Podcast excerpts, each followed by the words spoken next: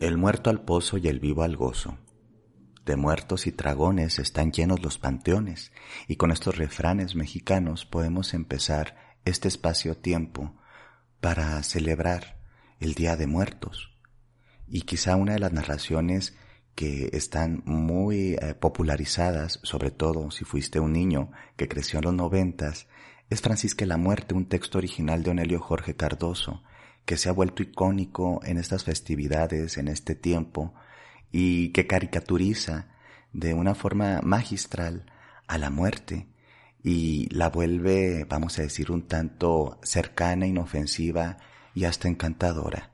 Y también nos pone, vamos a decir, sobre la mesa la idea de la perpetua regeneración de la vida y cómo si las personas quizás se mantienen un poquito ocupadas y entregadas a la vida, puede que se, escapen más tiempo de la muerte. Y el cuentecito empieza más o menos así. Santos y buenos días, dijo la muerte, y ninguno de los presentes la pudo reconocer. Claro, venía la parca con su trenza retorcida bajo el sombrero y una mano amarilla en el bolsillo. Si no molesto, dijo, quisiera saber dónde vive la señora Francisca.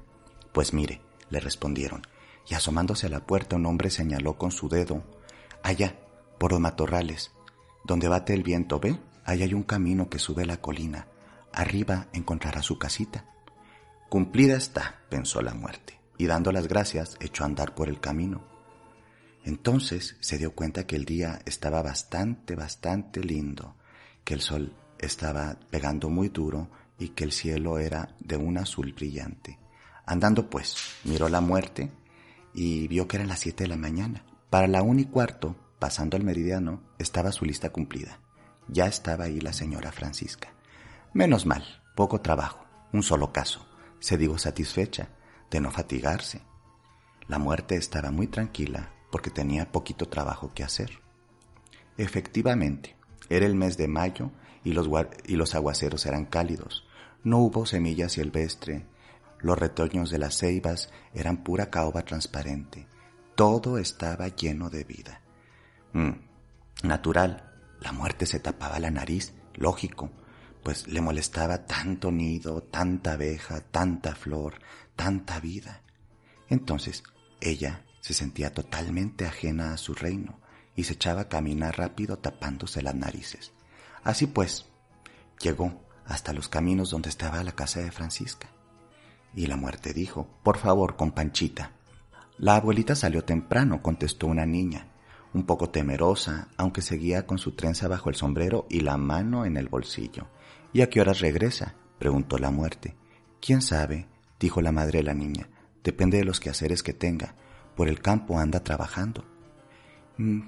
La muerte se mordió el labio. No era para menos seguir dando rueda por tanto mundo bonito y ajeno. Hace mucho calor. ¿Puedo esperarla aquí? Aquí quien viene tiene su casa. Pero puede que ella no regresa hasta el anochecer. Chin, pensó la muerte. Se me irá el tren de las cinco. No, mejor voy a buscarla. Y levantó la voz. ¿Dónde? De fijo pudiera encontrar a la señora Francisca. De madrugada salió a ordenar, seguramente estará allá por el maíz sembrando. ¿Y dónde está el maizal? preguntó la muerte. Sígala cerca y luego verá un campo arado ahí detrás. Gracias, dijo secamente la muerte, y echó a andar de nuevo. Pero miró en todo el extenso del campo, en todo el arado, solo garzas. Vieja andariega, ¿dónde te habrás metido? Escupió y continuó caminando, caminando y caminando. Una hora después de haber tenido la trenza ardida bajo el sombrero y la nariz toda repugnada del olor a tanta hierba nueva y a tanta vida, eh, llegó con un caminante y le dijo, Señor, ¿Pudiera usted decirme dónde está la señora Francisca por estos campos? Tiene suerte, dijo el caminante. Media hora lleva allá en la casa de la Noriega. Está con un niño enfermo y ella fue a sobarle, y ella fue a sobarle la pancita. Gracias, dijo la muerte, y apretó el paso. Duro y fatigoso era el camino, y además tenía que hacerlo en un terreno bastante incómodo de caminar. Ya estaba toda cansada por el esfuerzo, y entonces llegó allá a la casa que le dijeron, con Francisca, a ver si me hace el favor. Ya se marchó, le dijeron. ¿Pero cómo? ¿Así tan pronto? ¿Por qué tan pronto? le respondieron. Mm, solo vino a ayudarnos con el niño y ya lo hizo. ¿De qué te extrañas? Bueno, verá, dijo la muerte muy turbada. Es que siempre una hace la sobremesa, digo, se queda un ratito o algo. Entonces usted no conoce a Francisca. Pues sí, sí tengo sus señas, dijo así como muy burocrática y muy limpia la muerte. A ver, dígamelas. Y esperó la señora. Pues con arrugas, mm, desde luego, por ahí de los 60 años o más. ¿Y qué más? Mm, verá, pues el pelo blanco, casi no tiene diente propio, pues la nariz ha de ser así como, no sé cómo le explico, digamos que, ¿cómo? ¿Filosa? Mm, sí, así es. ¿Eso es todo? Bueno, además del nombre y pues tiene dos apellidos. Pero usted no ha hablado de sus ojos. Pues bien nublados, nublados han de ser, ya ahumados por los años. No, usted no la conoce bien, dijo la mujer. Todo lo dicho está bien, pero no lo de sus ojos. Tiene menos tiempo en la mirada. Esa a quien usted busca no es Francisca. Y salió la muerte otra vez al camino. Iba ahora indignada, fastidiada y toda soleada, pero seguía andando y andando y andando. Y en la casa de los González le dijeron que estaba Francisca a un tirito de ojo de agua de ahí, cortando eh, pastura para las vacas. Y pues ahí va la muerte de nuevo y sigue caminando y caminando. Entonces la muerte, que ya tenía los pies todos hinchados, dentro de estos botines enlodados y la camisa negra ya más bien toda sudada, dijo, Dios, las cuatro y media, imposible, se me va el tren. Y la muerte echó de regreso, maldiciendo a la pobre Francisca, a la andariega Francisca, que nomás no era encontrada. Mientras, a dos kilómetros de ahí, Francisca estaba arrancando las malas hierbas de un jardincito de la escuela, y un viejo conocido pasó a caballo y le sonrió y le dijo, Ay, Francisca, pues ¿cuándo te vas a morir? Y ella, parándose y asomándose entre las rosas y las hierbas, le contestó con una sonriente cara, pues yo nunca, porque siempre hay algo que hacer en este mundo. Este es el cuento de Francisca y la muerte. Un cuento de aquí, pues resumidito, un cuento aquí como contadito de largo, que nos pone en la frecuencia para empezar eh, este recorrido de narraciones, de folclore, de reflexiones. Vamos a abordar aspectos folclóricos de la muerte y del culto a la misma y también de las tradiciones asociadas al Día de Muertos. Eh, vamos a abordar un, un tema un poco más profundo, reflexiones asociadas a la transformación perpetua de la vida, tanto a nivel biológico como simbólico como arquetípico. Y finalmente nos encontraremos con una meditación sugerida para trabajar con el espíritu y con nuestras emociones y con el mundo de, adentro para conectar con el otro lado de la vida. Así que vamos a andarle a este camino de flores, porque no vaya a ser que nos pase como la muerte y se nos vaya el tiempo sin encontrar realmente lo que andamos buscando.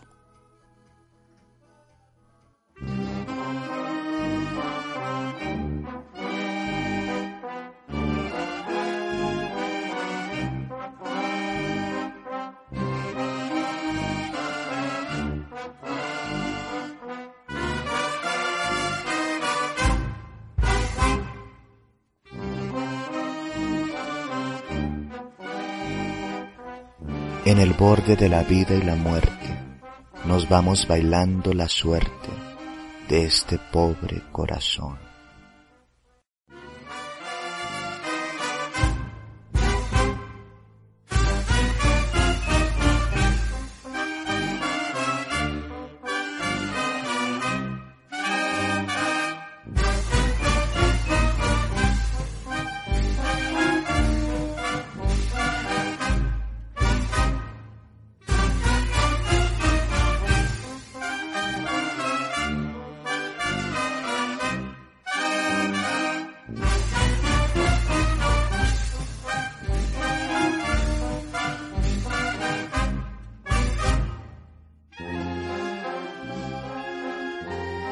El Día de los Muertos es una celebración mexicana que honra a los ancestros durante el 2 de noviembre, coincidiendo también con celebraciones católicas como el Día de los Fieles Difuntos. Aunque de una u otra forma, esta festividad mexicana también se sincretiza con otras festividades de otros países, como las festividades de los ancestros celtas o el Samhain. Esta celebración es reconocida como patrimonio cultural de la humanidad y se celebra prácticamente en toda Latinoamérica y cada vez tiene más influencia en otras partes del mundo. La muerte echando rasero se lleva al joven también al viejo. La muerte viene echando parejo, no se le escapa ni un pasajero.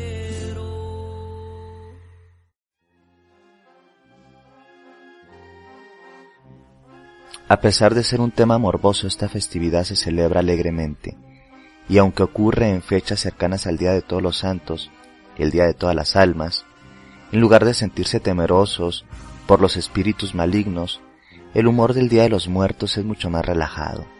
Es similar incluso al Halloween, con mayor énfasis en la celebración, en la fiesta y para honrar la vida de los que ya están difuntos.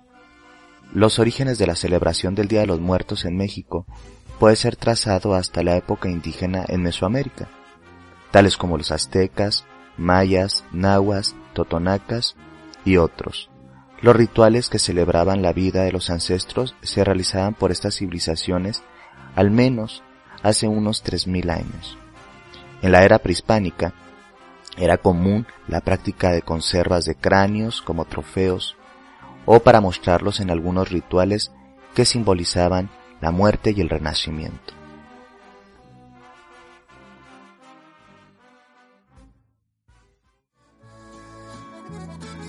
No vale nada la vida, la vida no vale nada. Comienza siempre llorando llorando se acaba. Por eso es que en este mundo la vida no vale nada.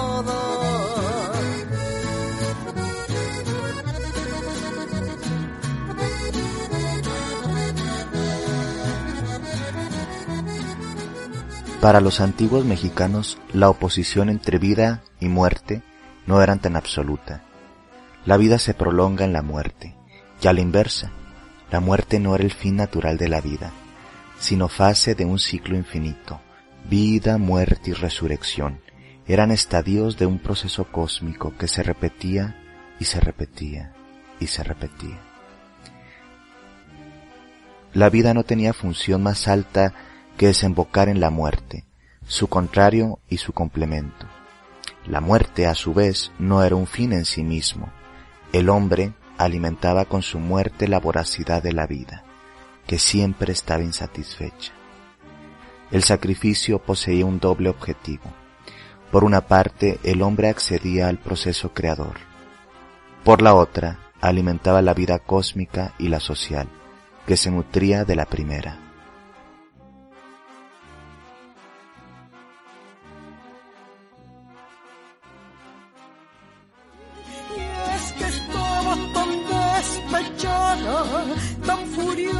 Furiosa y confundida. La muerte ni me hizo nada, a mí me mató la vida. Y es que estaba tan despechada, tan furiosa y confundida. La muerte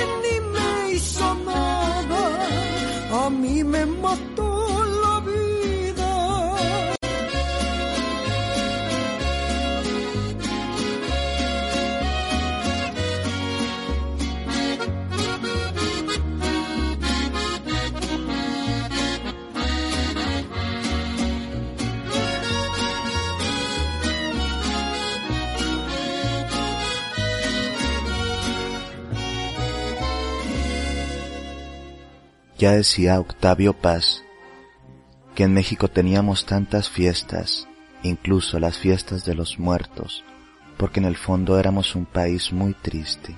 Estábamos tan tristes de la injusticia, de la violencia, de la enfermedad, de los abusos, de la muerte, que de una u otra forma tenemos que compensar tanto dolor con muchas fiestas, para así ponerle incluso una sonrisa a la muerte.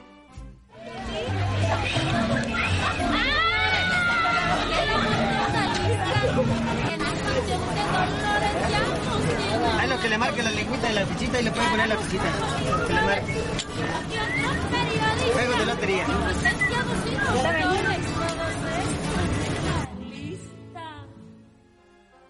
Cuando los conquistadores llegaron a América, ellos vieron aterrados estas prácticas paganas que tenían los indígenas, y en un intento de convertir a los nativos americanos al catolicismo, movieron esta festividad hacia las fechas en donde se inicia noviembre, para que coincidieran con las festividades católicas del Día de Todos los Santos y de todas las almas.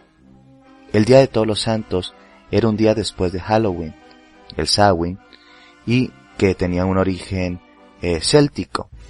Entonces también lo movieron.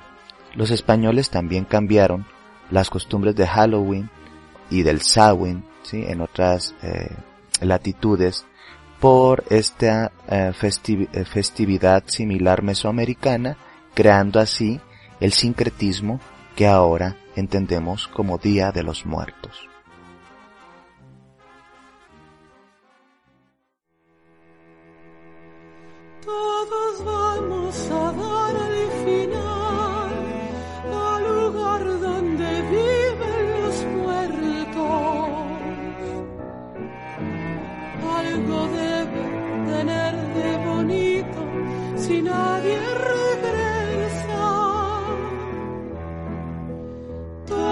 Vamos a dar al final al lugar donde viven los muertos.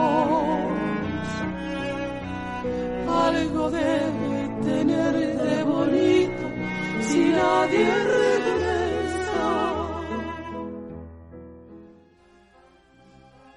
¿Y acaso no morimos a pedazos?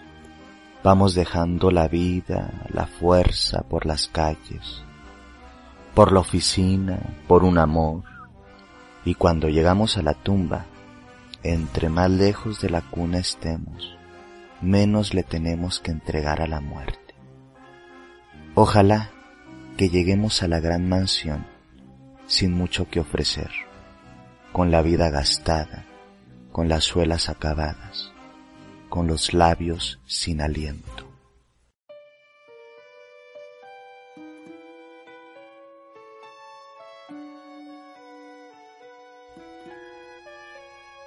Casi todos y todas tenemos que celebrar haber coincidido con una persona que ya no está de este lado de la vida.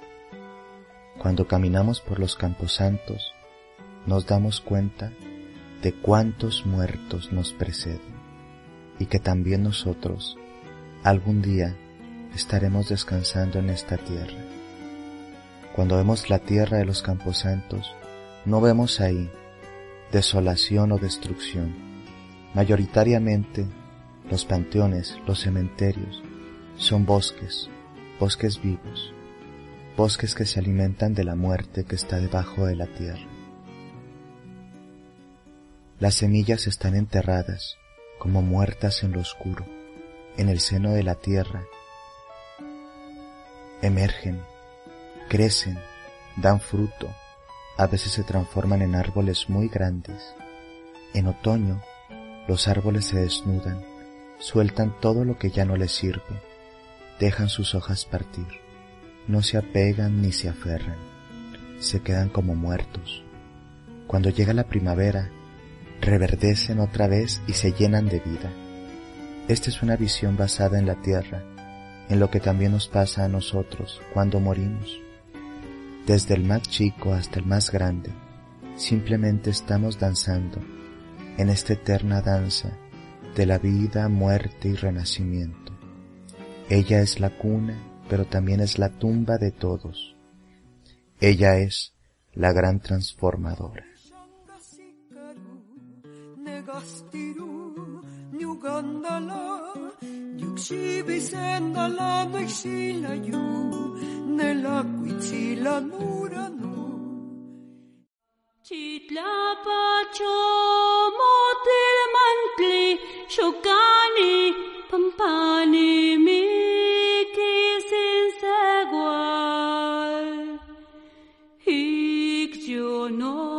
Segual En cualquier lugar en donde hay un río está la llorona, la mujer que llora.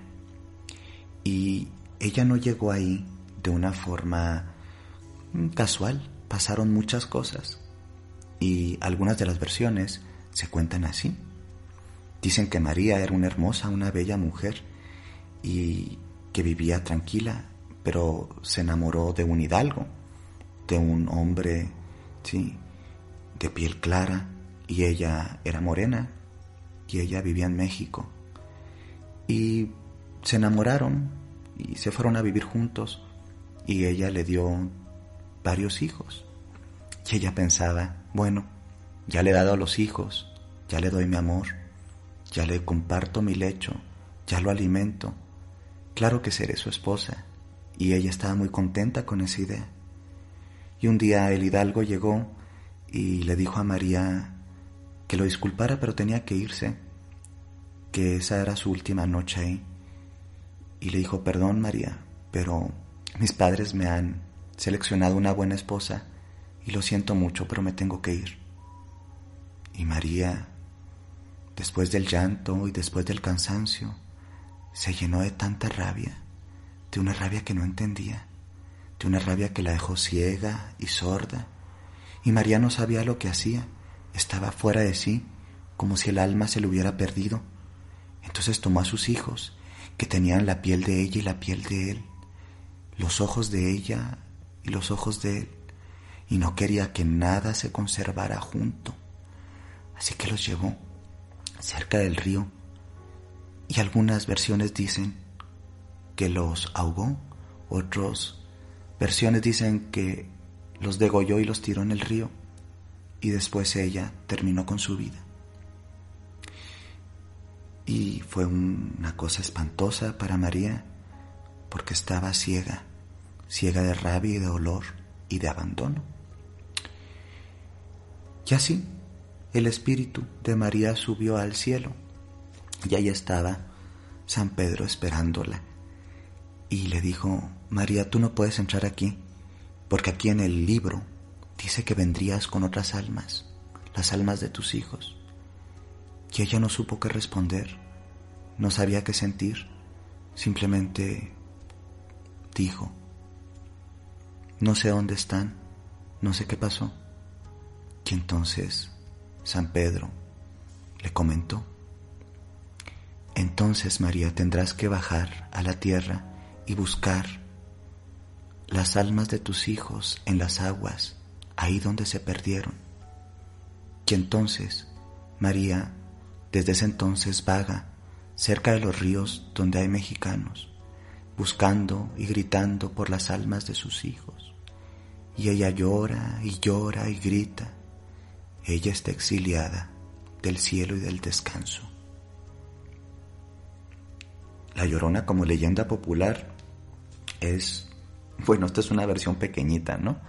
Pero es muy potente porque representa los aspectos oscuros de la psique cuando está descontrolada, cuando la sombra no es entendida, cuando los dolores, sí, la perturbación interior, espiritual y emocional nos pueden dejar ciegos y hacer cosas de forma eh, espantosa. Ella es una madre oscura de la psique y también representa en muchos sentidos el psiquismo colectivo de la mexicanidad, ¿sí? de lo que somos, en este caso yo como mexicano también, y mexicanas, mm, el, el acto vejatorio del amor no completo, el, esperar combinar las pieles y de que ahí salga un dolor. Y también en muchos sentidos, como dijo Octavio Paz, el ser hijos de la malinche, hijos de la chingada.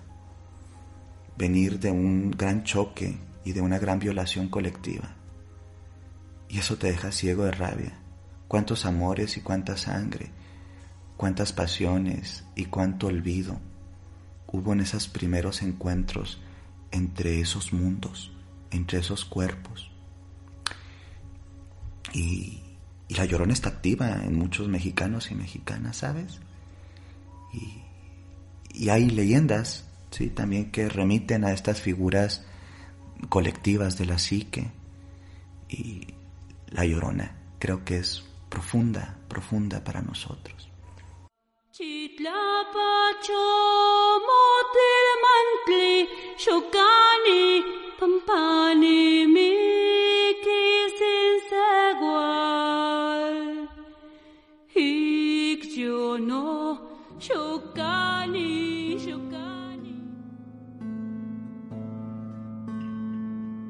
Dejamos desde algunas tradiciones espirituales y filosofías la parte o el componente biológico de nuestro ser y trascendemos.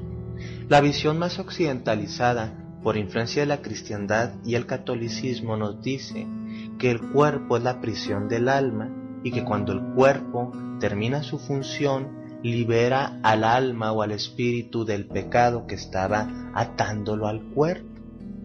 En esta visión occidental hay una dicotomía específica en donde se describe el cuerpo como el receptáculo de la vida, pero también como el receptáculo del pecado, mientras que el espíritu se mantiene libre del mismo y será liberado y trascenderá a esferas de mayor evolución, crecimiento, etc., etc., etc.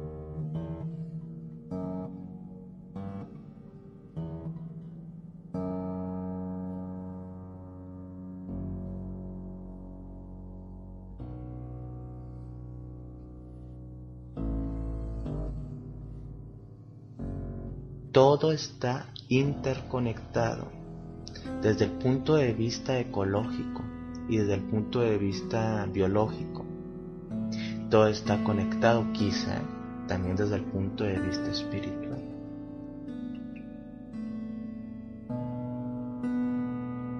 La energía simplemente se transforma, no se destruye. Incluso nuestro cuerpo que fue, se alimentó durante toda nuestra vida de otros animales, que se alimentó de plantas, del aire, que se alimentó del agua, que se alimentó de tantas cosas, al cesar sus funcionamientos, va a alimentar la tierra, ¿sí? Y esta tierra alimentará a otros seres. Y nosotros viviremos a través de la vida de otros seres, a través de sus cuerpos. Como en nuestros cuerpos también habita la vida de muchos otros seres. Esta es una percepción del micro y del macrocosmos muy compleja que, como diría en ese cuento eh, tan bello de Basaliza y Babayaga, hay que estar en paz con ciertos misterios. La muerte es un gran misterio porque encarna también los principios de la vida.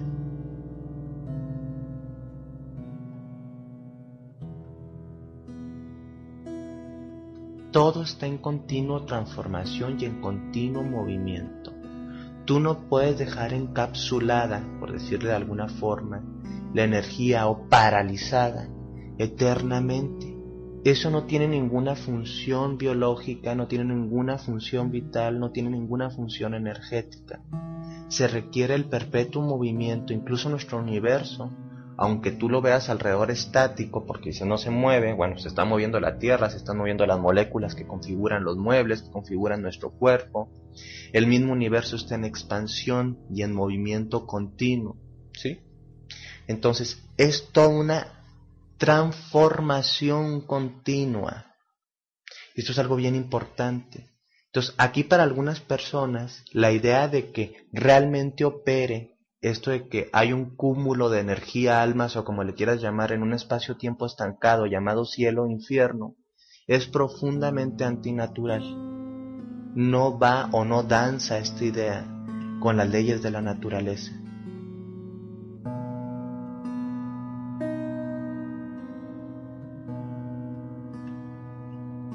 Es decir, así como la luna, todos empezamos a crecer, emergemos, nos llenamos, llega una etapa en nuestra vida en donde menguamos y finalmente desaparecemos en la noche. Después volveremos a renacer poquito a poquito, nos volveremos a llenar, seguiremos menguando y otra vez entraremos en la oscuridad. En estas tradiciones se ve también igual que las semillas. Las semillas tienen que estar como enterradas, como muertas en lo oscuro, y en el seno de la tierra emergen, crecen, dan fruto, a veces se transforman en árboles muy grandes. En otoño los árboles se desnudan, sueltan todo lo que no les sirve, dejan sus hojas partir, no se apegan ni se aferran, se quedan como muertos. Y cuando llega la primavera reverdecen y otra vez se llenan de vida. Esta es una visión basada en la tierra de lo que le pasa también a las personas cuando mueren. Desde el más chico hasta el más grande. Simplemente está danzando la vida, la muerte y la vida. Ella es la cuna, pero también es la tumba de todos. Ella es la gran transformadora.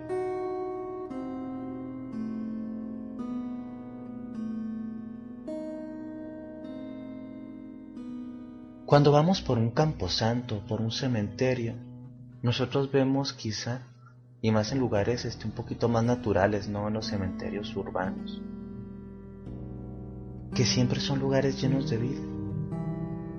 Por debajo de la tierra hay un montón de cadáveres en descomposición, transformando esa descomposición en nueva vida, en larvas, en gusanos, en nutrimento para la tierra.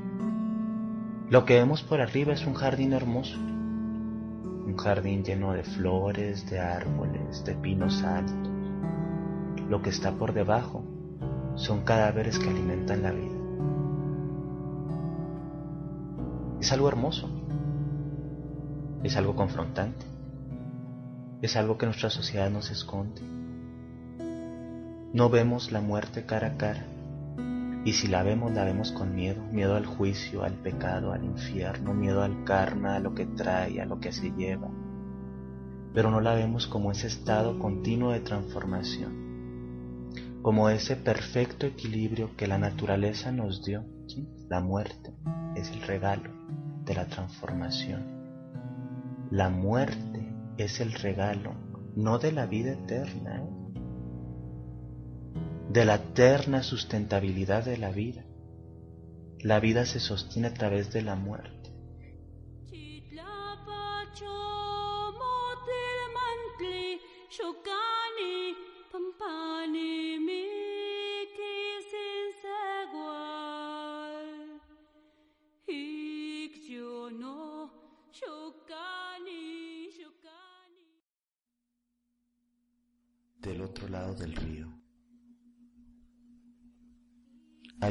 Entre los mundos. Los mundos no están separados, simplemente delimitados por un río. Este río está entre la vida y la muerte. Y a veces podemos pasar al otro lado. Y del otro lado también nos visitan durante mucho tiempo nos han enseñado a tenerle miedo al otro lado, a lo desconocido, a lo que ha sido escondido. La base de las religiones y tradiciones espirituales mayoritariamente comienza en la comprensión de qué sucede cuando morimos. Es el alma, es el espíritu inmortal ¿Existe algún otro lugar a donde ir? ¿Retornamos? ¿Volvemos? ¿O simplemente nos extinguimos? A nivel filosófico, religioso, teológico, tenemos muchas explicaciones y muchas formas de pensar y de experimentar la muerte. Hoy quisiera acercarme, acercarnos a un río, un río entre los mundos. El símbolo del río ha sido utilizado para describir cómo la vida se mueve continuamente, cómo todo está fluyendo y refluyendo, y todo tiene su cauce, busca su cauce, se nivela, a veces parece secarse y de nuevo se llena. Los ríos en muchas tradiciones están asociados a antiguos símbolos de resurgimiento, vida e incluso de lo divino. El espíritu del río, el agua, la purificación, el viaje entre los dos mundos, las barcas, las barcas que cruzan de un lado a otro, son símbolos, símbolos que evocan significados profundos, que tocan el alma, símbolos de muerte, de transición, de cambio. Hoy vamos a viajar entre los mundos, desde un lado del río al otro. Quisiera cruzar el río, quisiera cruzar el río, sin que la arena me sienta.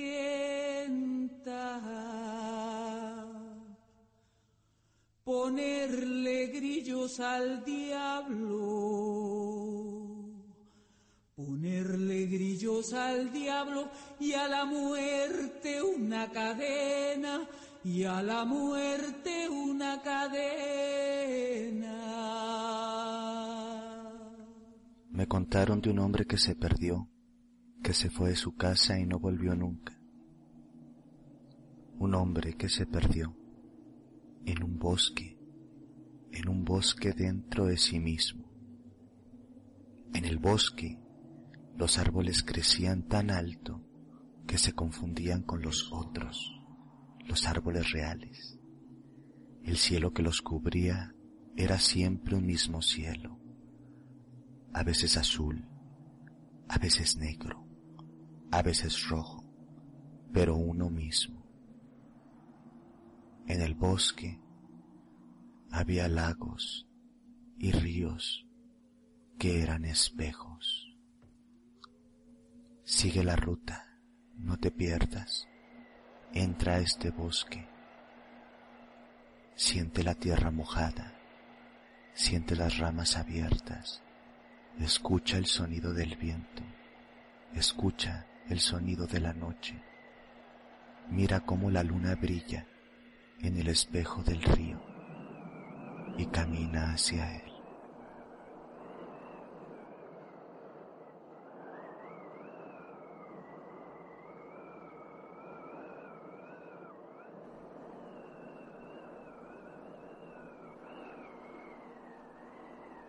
Hay un camino que puedes vislumbrar, que puedes ver.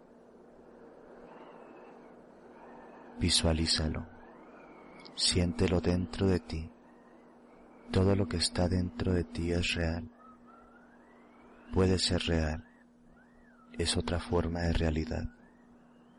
Cuando visualizas, tu mente está operando en planos subjetivos que generan una dimensión objetiva. Acércate, acércate al camino. El camino va hacia un bosque, un bosque, un bosque en donde es de noche. Vas descalzo o descalza y tus pies sienten la tierra mojada. La lluvia ha nutrido tantas veces a esta tierra. Y debajo de tus pies, la tierra, la tierra incuba vida. Hay tantas semillas enterradas en la tierra. Son como cadáveres, son como muertos en la oscuridad, esperando, esperando el agua, esperando el agua alma el agua anima mundi, que las llena de vida, que las vivifica y que en el tiempo, en el tiempo adecuado, germinarán. Las semillas están en la oscuridad, como muertas, esperando su germinación. Y cuando caminas sobre la tierra, sientes el espíritu de todas estas semillas esperando en la oscuridad.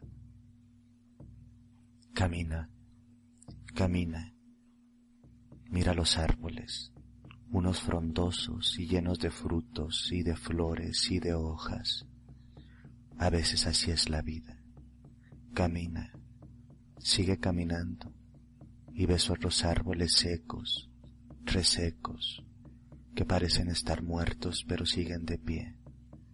Son como testigos mudos de muchas historias, de muchos tiempos. Cuando caminas, te haces consciente de la dualidad, de la diversidad, de la unicidad, de cómo todo está unido y separado a la vez. La danza entre la vida y la muerte es unión y separación. Es un encuentro y una despedida. Y después un nuevo encuentro.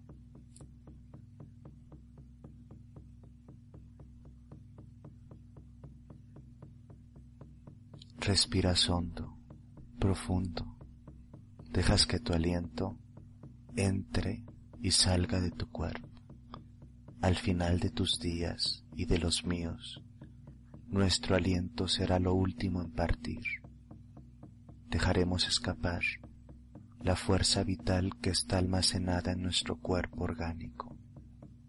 Y nuestro cuerpo orgánico alimentará la vida quedará enterrado como una semilla y generará mucha vida.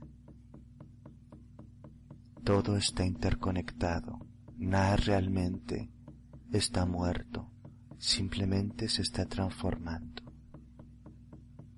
Mientras vas pensando y sintiendo y reflexionando, sigues avanzando por el bosque y miras el cielo. ¿De qué color es tu cielo? de qué color es tu cielo.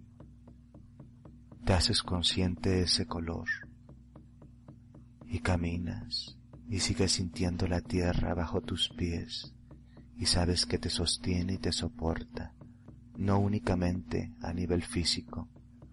De ella has comido y seguirás comiendo hasta el final de tus tiempos. Gratitud a la Madre Tierra que sostiene todo lo vivo y que es la gran transformadora entre la vida y la muerte. Sigues caminando. Y puede que tomes algún fruto de algún árbol. Y puede que lo sientas en tus manos y sientas como palpita la vida, como si fuera un corazón, un corazón que sale de árboles, que palpita y que está lleno de vida, igual que tu corazón que palpita y está lleno de vida, y su néctar es la sangre que te alimenta y te sostiene. Sigues avanzando y tus ojos cada vez se adaptan más a la oscuridad. Y de pronto, un destello, la luna, entre la copa de los árboles, está ahí, radiante, un cuerpo inmenso de plata que ilumina la noche más oscura, que ilumina los frutos y los árboles vivos y los árboles secos, que ilumina la tierra, que ilumina tu cuerpo. Y más adelante te das cuenta que parece, que parece que hay una luna en la tierra, una luna que está en la tierra, pero no, no es la tierra, es el espejo del río. Hay una luna atrapada en el espejo del río y es hermosa y plateada y su brillo te seduce y te acercas y te acercas. Camina, camina hacia el río.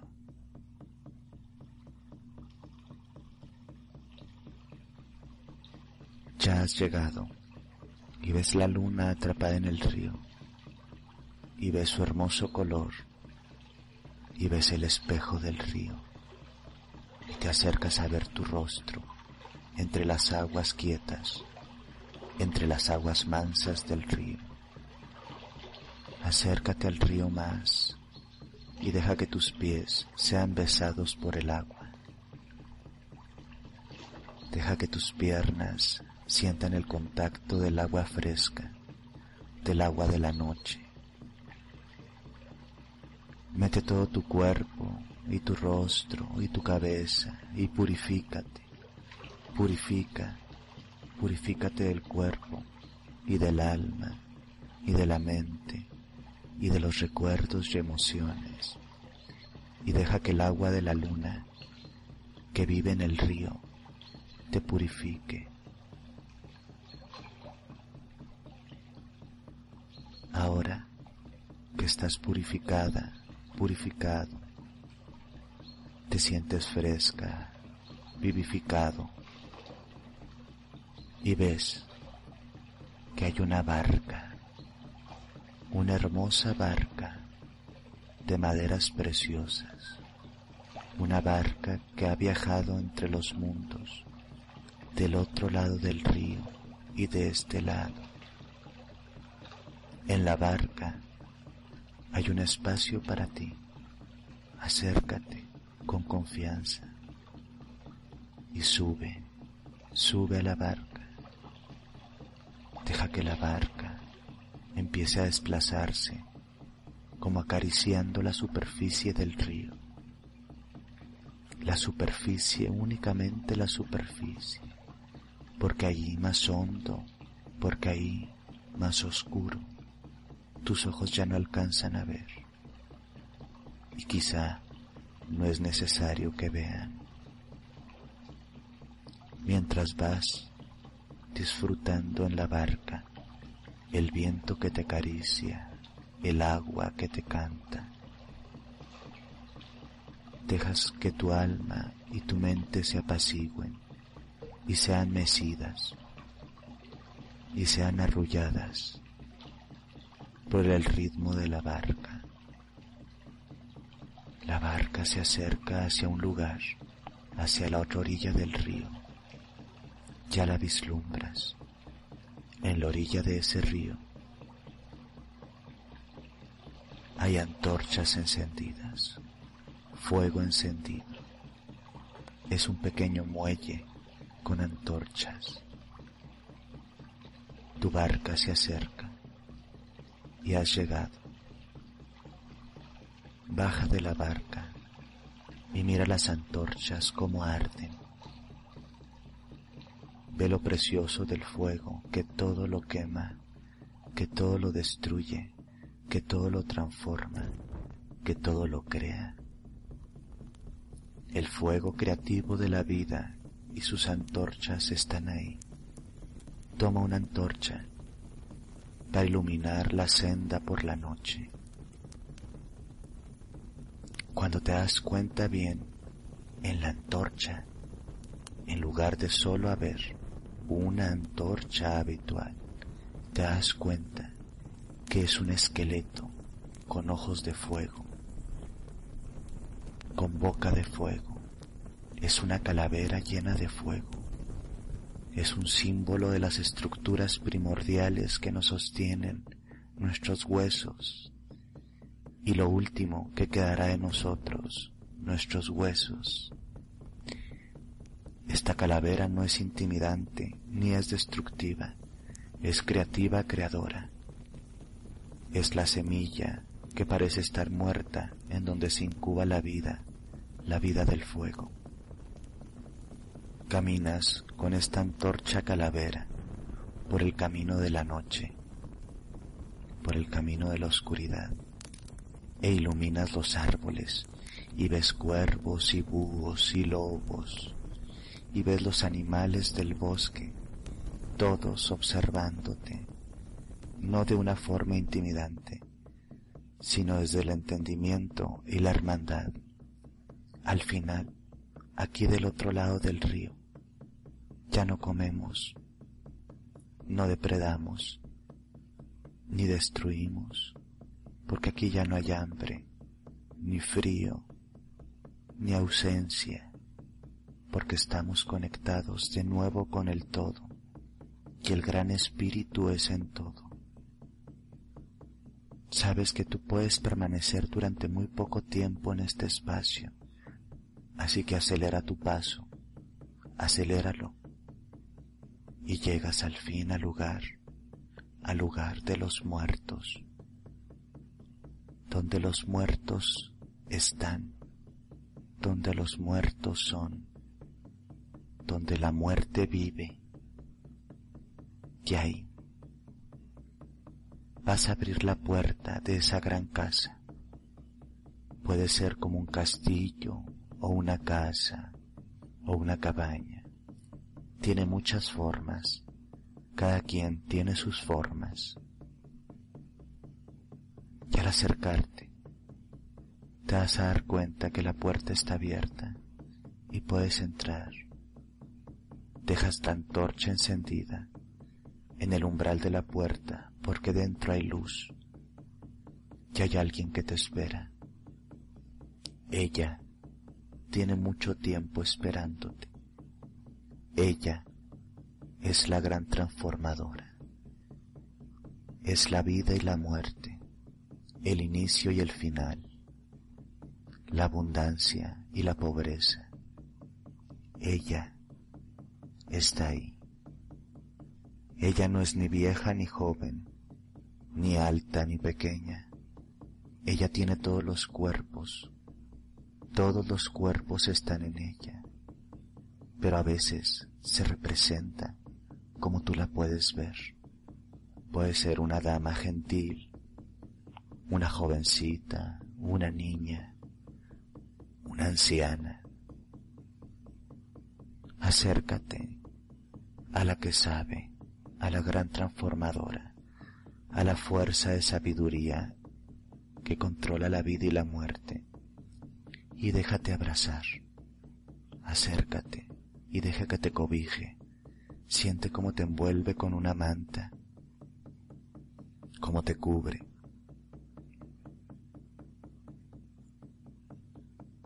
Estás contenido, estás contenida, estás abrazada, estás amada. Ya no hay miedo, ni frío, ni dudas. Estás tocando un pedazo del otro lado y también del otro lado te están tocando. Siente el calor del fuego, el arrullo de ella, el canto de ella, y a través de sus manos y su regazo, sientes gratitud por todos los que están del otro lado, amor por todos los que están del otro lado, por los ancestros y las ancestras. Una vez que has sido contenido, contenida, te quitas la manta y ella ya no está ahí. Y tú estás ahí, ante el fuego que todo lo transforma, una hoguera en medio de la habitación. Siente su calor, respira sus humos, da gracias, bendice y prepárate para partir, pero no igual, porque ya no hay miedo, porque ya no hay dolor, porque ahora hay comprensión. Toma la antorcha calavera y devuelve tus pasos hacia el camino entre el bosque. Pasa por los ojos, los ojos de todos los animales que te ven. Llega al muelle y sube a la barca, dejando la antorcha de ese lado del río. De ese lado del río. Deja que tu barca vaya avanzando, avanzando y despidiéndose de ese lado del río. Y cuando observas al muelle, ahí están todos y todas, todos y todas los que has amado y han sido parte de tu vida, que ya pasaron el río, pero que ya no pueden volver. Y los ves radiantes, hermosas y hermosos, en su mejor época, porque están en la tierra de la eterna juventud, porque están vivificados, porque están completos y son la mejor versión de sí mismos, porque ya no cargan los defectos de sus caracteres, porque ahora son completos. Algunos te ven con sonrisas y se despiden, y tú estás tranquila, tranquilo. Sabes que en algún momento te vas a reunir, pero que ahora tu momento es del otro lado del río para seguir aprendiendo, para entender, para disfrutar, para celebrar. Las aguas del río acarician la barca. La luna está guardada en el río. Y tú ves el brillo de plata del otro lado, de este, tu lado, aún tu lado y llegas. Bajas de tu barca y vuelves a limpiar tu cuerpo, tu cuerpo etérico, tu cuerpo emocional, tu cuerpo espiritual, tu cuerpo físico, con esta agua de plata. Te sientes muy ligera, muy ligero, tranquilo, tranquila. Una vez que terminas, de purificarte con las aguas del río. Te despides del agua, le das las gracias y caminas, caminas, caminas por ese bosque y ese camino, caminas y ves el cielo y ves la tierra y ahora te das cuenta que las semillas que están guardadas, escondidas bajo la tierra, son pequeñas germinaciones y algunas ya son hasta flores. Los árboles que parecían estar secos están llenos de vida, de frutos, de flores, de hojas. Y los árboles que parecían antes estar vivos ya están secos. Y todo es perfecto, y todo está en su perfecto orden, y tú estás en orden y en armonía y en amor. Y estás aquí y respiras hondo y estás en tu cuerpo y lo estiras y lo tocas y lo agradeces y lo sientes. Tú estás viva, tú estás vivo. Y eso es una bendición. Pero ahora sabes que del otro lado del río también hay sus bendiciones. Hemos de morir como vivimos y viviremos bien para morir bien. Así es la ley.